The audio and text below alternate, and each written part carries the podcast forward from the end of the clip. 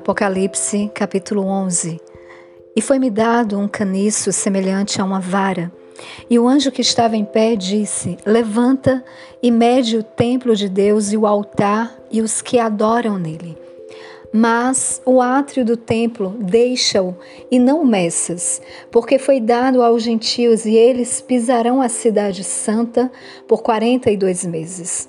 E eu darei poder às minhas duas testemunhas, e elas profetizarão por mil duzentos e sessenta dias, vestidos de saco de crina. Estas são as duas oliveiras e os dois candelabros que ficam diante do Deus da terra. E se algum homem os ferir, fogo sairá de suas bocas e devorará seus inimigos. E se algum homem os ferir, ele deve desta forma ser morto. Eles têm o poder de fechar o céu para que não chova nos dias de sua profecia, e têm poder sobre as águas para transformá-las em sangue, e de ferir a terra com todas as pragas sempre que quiserem. E quando tiverem terminado seu testemunho, a besta que sobe do abismo sem fundo fará guerra contra eles e os vencerá e os matará e os seus corpos mortos jazerão na rua da grande cidade, que espiritualmente se chama Sodoma e Egito, onde também o nosso Senhor fora crucificado.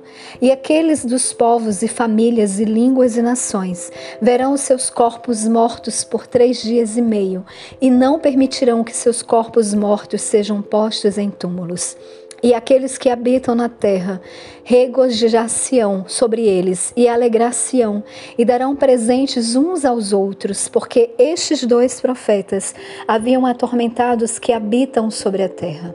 E após os três dias e meio, o Espírito de vida vindo de Deus entrou neles e eles ficaram de pé, e um grande temor caiu sobre aqueles que os viam.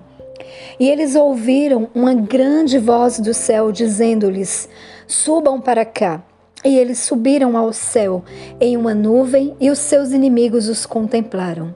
E na mesma hora houve um grande terremoto, e a décima parte da cidade caiu, e no terremoto foram mortos sete mil homens, e os remanescentes estavam atemorizados, e deram glória ao Deus do céu. O segundo ai se passou, e eis que o terceiro ai se aproxima rapidamente.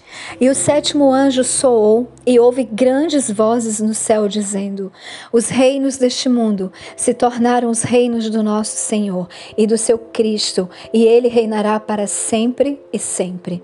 E os vinte e quatro anciãos que estavam assentados diante de Deus em seus assentos, prostraram-se sobre as suas faces e adoraram a Deus, dizendo: A ti damos graças, ó Senhor Deus Todo-Poderoso, que és e eras e vir, porque tomaste para ti teu grande poder e reinaste.